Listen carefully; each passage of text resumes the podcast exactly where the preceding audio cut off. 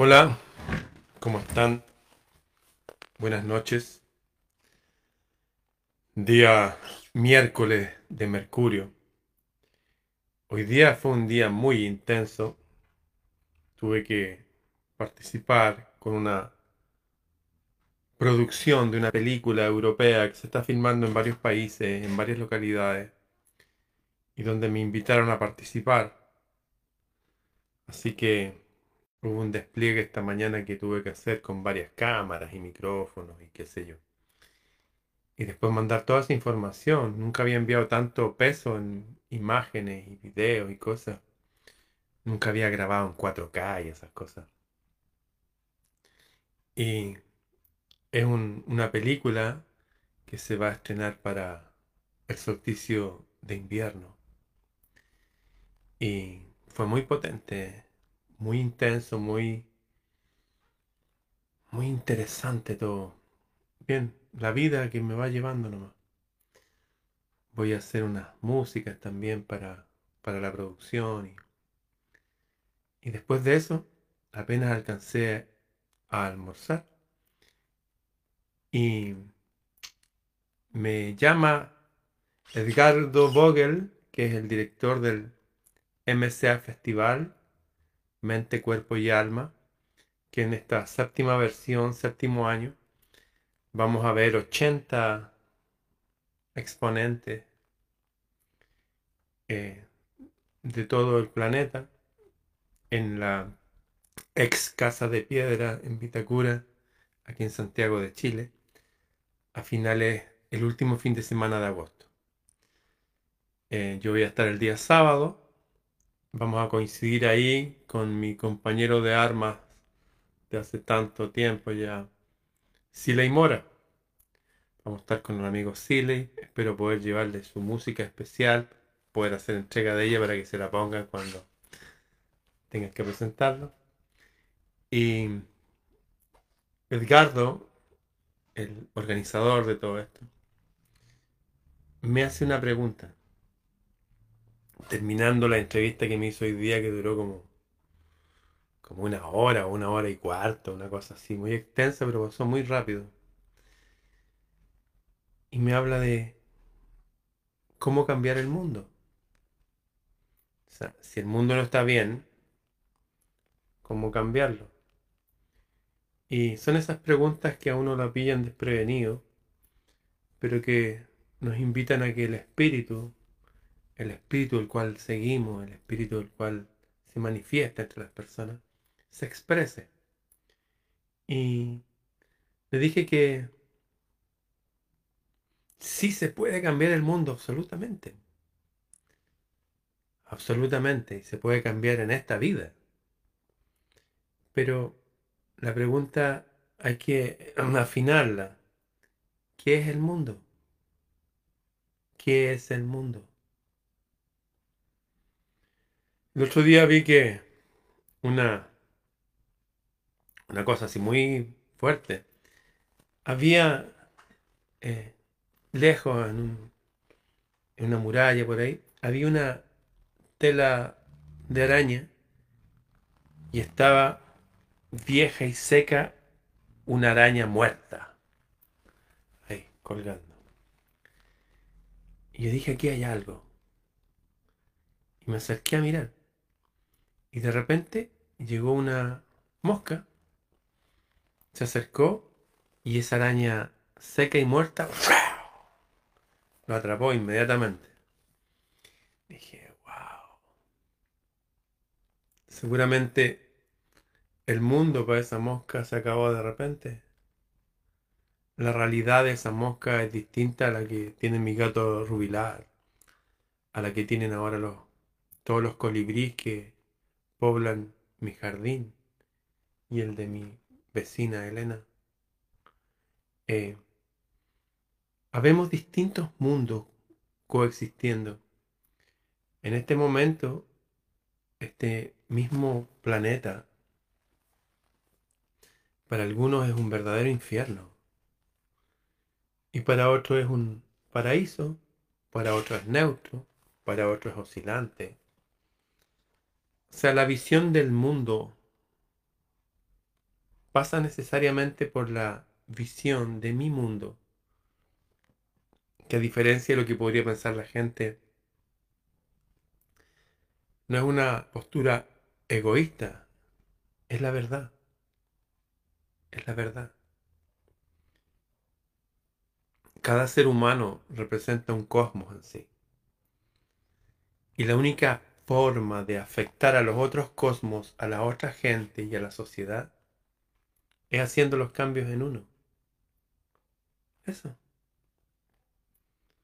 Tengo grandes amistades que a veces me envían una noticia, pero con este espíritu. ¡Ah! ¡Ah! Y, y, como que mira. Y yo. Esa persona frente a una noticia verdadera está arruinando su mundo, su vida, su energía. Y no solamente su ánimo, sino su cuerpo. Y no solamente su cuerpo, está dejando esa impronta en sus hijos, en su esposa o en su esposo o en sus amigos. Esa cosa así. Ah. Me pareció súper curioso que hoy día, después de esta entrevista, me llega una información así. Y después me llega la misma información por un hombre chileno muy se ven como amanerado, el qué sé yo. Eh, se llama Diego Adamne o algo así. Y fue tan simpático, me hizo tanto reír, fue tan irónico en la presentación de los datos, de la misma noticia, que para mí me resultó más digerible, más esperanzadora. De hecho, me reí, le bajé el perfil. Frente a la misma realidad macro, no todos reaccionamos igual. Hay gente que se arruina el día y la semana y la vida pensando en lo que podría ser. ¿Se puede cambiar el mundo? Sí se puede cambiar el mundo. Se puede cambiar nuestro mundo, mi mundo.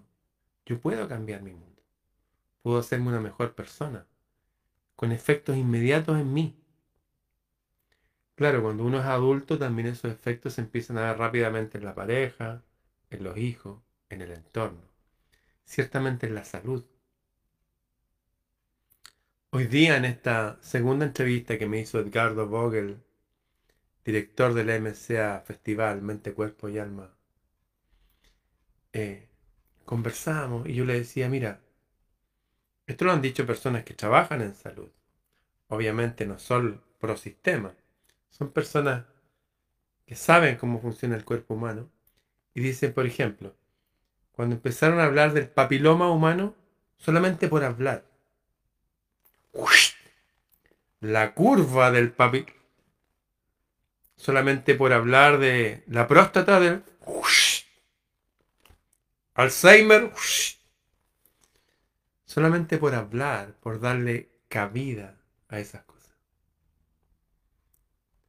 Eh, yo puedo cambiar mi mundo y para eso tengo que saber qué aspectos debo cambiar en mi mundo. Eso va variando de persona a persona. Sin embargo, hay aspectos que todos compartimos. La última pregunta que me hizo eh, Edgardo Vogel me dijo, ¿y si yo mañana te pongo de ministro de Educación? Ah, antes de eso me hizo recordar que mi tatarabuelo fue presidente de este país tres veces. Fue también un general, capitán general de los ejércitos del sur. Y también mi tío abuelo fue presidente. Y el bisabuelo de mi tío abuelo fue un súper revolucionario chileno que se llamaba Manuel Rodríguez Erdoiza, conocido como el guerrillero. Y en ese contexto me dice, oye, si yo te pongo de ministro de Educación, ¿qué harías? Yo dije, sé perfectamente lo que tengo que hacer. Es algo que tengo clarísimo. Y lo tengo claro desde, o cada vez he ido aclarando más, desde que era muy pequeño. Un día supe que había embarazado a una mujer y había nacido una niñita, pequeñita. Y la fui a ver y dije, wow. Dije, sí, sí es mi hija y yo elegí su nombre. Y desde ahí dije, mi hija no va a tener un papá drogadicto ni... No, es como que... En esa época todavía me juntaba con los amigos y de repente nos embriagamos, que fumamos cosas extrañas. Ahí en la vida, pero tenía 18 años.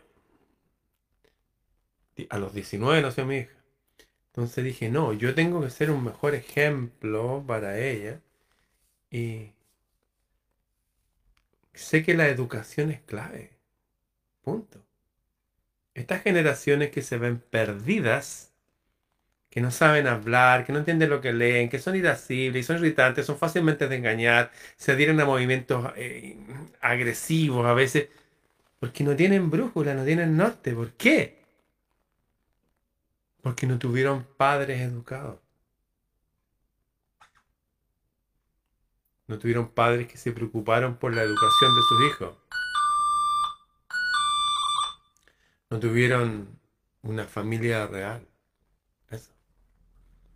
Como un núcleo así de conversar, entretenido, de aprender cosas. No, no tuvieron nada de eso. Por lo tanto, ¿queremos cambiar el mundo? Bueno, podemos partir por nosotros. Y ya hay otro tip. Hay que ocuparse de los hijos. Eso. Los hijos cómo ocuparse de los hijos. Ya tienes que ir a estudiar. No, tienen que ser buenos ejemplos. Yo recuerdo haber estado con mi hija ahí, tengo hasta sus primeros dibujos todavía, tengo una pintura de ella y la estoy mirando. Lo que hay que hacer es hacer que la educación sea entretenida. Esa fue mi respuesta que le di a él. Que la educación sea entretenida. Eso. Que sea grata que sea divertida. Y le dije, para afirmar mi punto, que, por ejemplo, en Silicon Valley, la mayoría de la gente, no de los que trabajan ahí, que los trabajos menores, sino de los científicos, llevan a sus hijos a colegios Waldorf, colegios de educación basados en filosofía alemana del, siglo XIX donde se usan los pulsos de la naturaleza para estudiar. Por ejemplo, en invierno que hace más frío, están más adentro y hacen cosas más internas. Y cuando llega el verano, la primavera salen afuera y las ciencias y todo eso. Que el estudio sea entretenido, que sea a escala humana. O sea, no hay que estar ocho horas sentado mirando. No, se están moviendo todo el rato. De hecho, en Silicon Valley no existen computadores en muchas dependencias con una silla. La gente está de pie para que se mueva. Eso, educación a escala humana y con ejemplo de los padres, que es la primera educación potente. De tal palo, tal astilla, ¿o no? ¿Estoy exagerando? ¿Estoy diciendo algo erróneo? No, así funciona la realidad. Por eso, un padre educado va a generar hijos educados. Un padre sano va a generar hijos sanos. Un padre, una madre fuerte van a generar hijos fuertes. Eso. Así que, ¿se puede cambiar el mundo? Sí, sí se puede cambiar el mundo. Se puede cambiar nuestro mundo. Y eso ya afecta a los hijos. Pero cuando uno tiene amigos, y estos también tienen hijos, y uno está haciendo cosas con sus hijos, uno está jugando juegos entretenidos que nos hacen más inteligentes, juegos simples como el bachillerato se llama acá, o jugar cartas donde hay que memorizar series y cosas. Se va creando todo un sistema que va más allá de la mente de cada individuo y nos empezamos a unir como clan. Hay un fenómeno que se llama de las células espejo, que todos los procesos que se hacen en mi mente, en mi cerebro, viajan hacia la otra persona.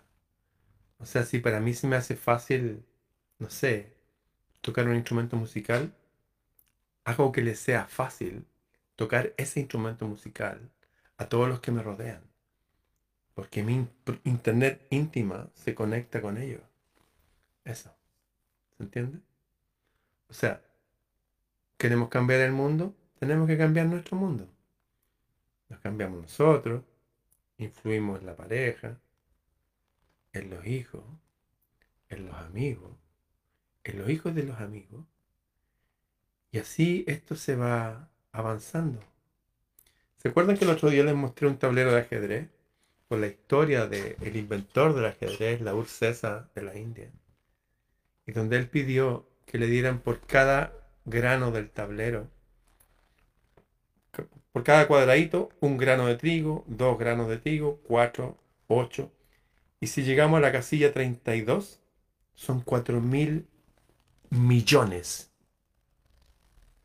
de granos de trigo. Y si llego a la casilla 64, la última, la cifra es tan grande.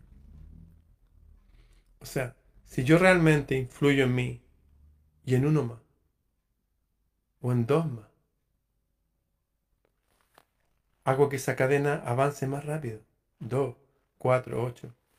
Todos los cambios en la naturaleza, en la biología son así, como la división celular. Una célula se divide en dos, cuatro y así. También las buenas ideas. Por eso todas las grandes revoluciones y cambios positivos y renacimientos en el mundo, toda la gente que ha cambiado el mundo después de siglos de oscurantismo y de muerte y depravación y locura, todo ha sido porque se ha levantado un individuo y afectado a otro. Y así y así los cambios son estables y permanentes. Claro, vivimos una dinámica en este planeta que está el bien y el mal peleando. Es como cuando Pericles inventó la democracia con 72.000 atenienses que tenían como modelo de vida a los dioses del Olimpo. Eran todos fuertes, inteligentes. Todos hacían varias cosas. Gente que amaba la sabiduría de verdad. Y eso duró un tiempo hasta que llegó un grupo que se llamaba los 400, creo, que eran oligarcas, gente con mucho dinero, aleonando las masas para desarmarles su poder y volver ellos a, a gobernar. Que generalmente los oligarcas no son muy educados, que digamos, no son muy cultos. Encontramos muy pocos intelectuales entre la élite y los políticos.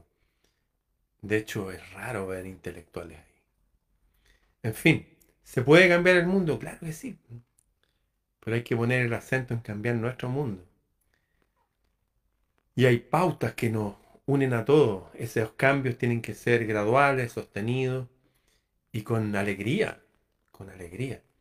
Creo que el libro de los más importantes que leí en mi vida eh, se llama La conquista de la voluntad de un psiquiatra que se llama Enrique Rojas.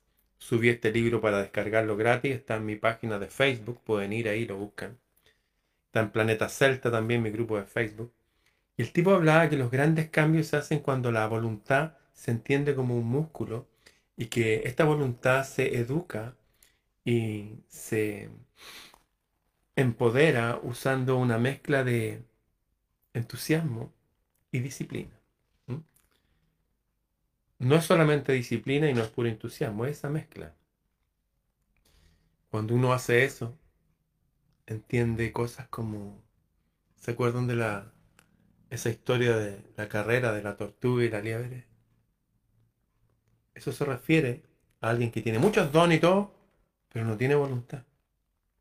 Y una persona que avanza con su voluntad. De hecho, los que producen los cambios en el mundo no son las personas más inteligentes o con movilidad mental, son las personas que tienen voluntad y son capaces de unir la voluntad de los otros. Todavía hay personas, por ejemplo, que dicen, oye, mira, pero esta persona eh, cree en la Agenda 2030. Sí, yo no creo en eso, pero yo me demoré un momento a, darme cuenta que esa agenda es perniciosa. De llegar a su momento. No, es que no, este mundo está malo, que tanto. Hay gente que ni siquiera alcanza a darse cuenta que estamos todos en una escuela y que estamos todos realizando distintos procesos. Hay personas que están recién entendiendo que No va a venir nadie a cambiar nuestro mundo. Ningún político va a venir. Básicamente no va a venir ningún padre ni madre, no va a venir ningún ángel. No va a venir ningún Dios a cambiar nuestro mundo. Nadie. Como decía el demonizado Napoleón, hay, un tema ahí con Napoleón también, decía, ¿quieres una mano que te ayude de verdad? Siempre la vas a encontrar al final de tu propio brazo. Los grandes cambios en la historia humana ha sido gente inteligente y con voluntad fuerte que se han cambiado a sí mismos con entusiasmo. Y ese entusiasmo ha contagiado a otros. No es tener voluntad, ya vamos a hacer esto porque... No, es que esto lo hago porque me encanta hacerlo. Me encanta. Y ese entusiasmo, ¿se acuerdan lo que significa la palabra entusiasmo? Significa llenos de Dios. Ese entusiasmo es contagioso. Quieren cambiar el mundo, hay que cambiar nuestros mundos, ser personas entusiastas, ser personas inteligentes. ¿Quiere un mundo más sabio? Bueno, ¿usted ama la sabiduría? ¿Le gusta aprender cosas nuevas? Usted todo el día ahí viendo tele y va ahí a su trabajo y anda con la cara así. Si usted así está trabajando para las tinieblas, eso, usted es parte del problema. ¿Quiere cambiar el mundo? Este fue una de las cosas que hablamos hoy día en esta larga conversación que en algún momento la voy a subir. La tengo que tijeretear porque es muy larga. Para cambiar el mundo, uno tiene que cambiarse a sí mismo. Y para cambiarse a sí mismo, uno tiene que hacer un espacio para el cambio. Y para hacer ese espacio, uno tiene que estar en paz. Y para estar en paz, uno tiene que entender cómo funciona uno. Les contaba la otra vez que la gente que a veces uno los ridiculiza, la gente que reza el rosario o que hace los mandalas, la gente que hace con su mente una pura tarea, hace que uno se enfoque en esa tarea y cualquier problema o situación que exista alrededor se desvanece, no existe. El problema no es lo que nos sucede o lo que nos sucedió, es cómo interpretamos eso y el poder que le damos. Recuerdo una serie que vi, muchos vimos, que se llamaba Kung Fu con David Carradine. Este monje chabolín defendiendo a una persona inocente que le habían acusado de algo, fue y la fue a defender. Y dijeron, ¿qué te metís vos, chino desgraciado? Y todo. Y le pegaron al chino y agarraron al otro, el viejo chico, y los metieron a un cuadrado hecho con lata, al sol lugar desértico. Así que subía, no sé, 50, 60 grados, no sé. Mucho calor. Y en la noche, un frío de espanto. Se condensaba el agua ahí por el frío. Los tiraron así nomás. Entonces bastaba tenerlos 24 horas ahí para que salieran medios muertos, deshidratados y todo. Y para que los demás aprendieran que no había que ir contra la autoridad en este caso la autoridad de unos tipos que estaban poniendo líneas de ferrocarril. ¿Y saben lo que pasó? Cuando abrieron la, la puerta de esta casucha de lata y trajeron a todos los trabajadores ahí para que vieran cómo salían estas personas destruidas por los elementos, salieron radiantes, súper bien. ¿Por qué? Porque mientras estaban adentro, este discípulo de Bodhidharma, este monje que llevó el budismo de India a China, le enseñó a poner su mente en paz, a concentrarse en las cosas lindas de la vida. Es como cuando tienen que mantener a alguien despierto porque si se va al coma se puede morir. Dice, oye, eh, ¿cómo se llama tu esposa? Y, oye, ¿qué te gustaba hacer a ti? ¿Cómo te llamas tú? ¿Y y lo mantiene la mente activa hasta que entra en un loop y empieza a conectarse con la vida. Pero hay una cultura ahora que es de muerte. Malas noticias, degradación, que la agenda 2030 y todo eso que tenemos que saber lo que significa y lo peligroso que puede ser. Pero no podemos estar conectados con eso todos los días. La gente a veces es tan extrema, son tan infantiles que, por ejemplo, en cualquier institución, supongamos acá en Chile hubo unos carabineros de generales que se robaron un dinero. Y ha pasado lo mismo en todas las instituciones. Y pasó con la iglesia también. De hecho, aquí atrás mío tengo un escritorio que era de un tipo que era dueño del pueblo de Requinoa, de apellido Saavedra, que era el suegro de mi tío Rafael Genaro Freire Montero. Y este viejo que era un potentado allá, eh, se murió. Y mi, y mi tío, que era su yerno, dice que va a verlo a su pieza que estaba muerto ya. Se estaba muriendo, estaba agonizando. Estaba cerrado. Y empezó a empujar. ¡Pah! Mi tío medía como un metro noventa, era así, el tipo tenía un ojo azul, era súper potente, fue alcalde en Paine, qué sé yo. Y dice que había unas monjitas de una orden que se llamaba las Carmelitas Descalzas, si mal no recuerdo, que le estaban entintando los dedos, dejándole como herencia a ella no sé qué propiedades. Y fue mi tío y dijo, ¿qué están haciendo aquí? La agarró, le pegó unas patadas en el trasero y todo y la echó. Esas monjitas eran así. No significa que todas las monjitas son así. Eran esas en particular. Lo mismo pasa con todas las instituciones. Cuando la gente dice, oye, mira, no sé que este tipo, este partido político vino esto, entonces... Es como que ni siquiera sabemos pensar porque no tenemos paz, no tenemos cultura, no tenemos equilibrio. ¿Qué mundo vamos a cambiar así? La gente que habla de cambiar el mundo y no está cambiando su mundo, es porque son parte del problema. Y para ser parte de la solución se requiere poner energía y voluntad. Eso. ¿Se puede cambiar el mundo? Claro. Pero todos los que van a protestar para que cambien el mundo, generalmente son gente muy sincera, pero sinceramente extraviada. Los grandes cambios en el mundo lo han hecho individuos educados. Siempre desde el inventor de la democracia, ¿cómo se llamaba? Pericle. Hasta el inventor del idioma castellano, que era tenido como un rey mago, ¿cómo se llamaba? Alfonso X. Hasta Dante de Alighieri, el inventor del idioma italiano. ¿Y qué decir de la familia Medici y todo lo que financiaron a los artistas del Renacimiento? En fin, ¿se puede cambiar el mundo? Sí. Y lo van a cambiar solo aquellos que cambien su mundo y aunque no vean grandes cambios en esta vida, solamente por hacer ese esfuerzo, esa voluntad, esa chispeza, dicen los chilenos, esa inteligencia volitiva, cuando llegue el fin de este mundo para uno, como esa mosca que hasta pasa año que se le acabó su vida inmediatamente, cuando llegue el fin, no va a ser el fin. Y todo ese esfuerzo que hizo por cambiar su vida va a ser mucho más fácil cuando pase a otro plano de vida, porque la vida no termina nunca. Eso. Bien, queridos amigos y amigas, voy a estar a finales de agosto en MCA Festival, en Casa de Piedra, pueden buscar mcafestival.com, creo que, en fin, cuando llegue el momento lo voy a estar compartiendo más afinado toda la información. Y los que quieran estudiar más estos temas me pueden escribir a freireramon.gmail.com. Será hasta mañana.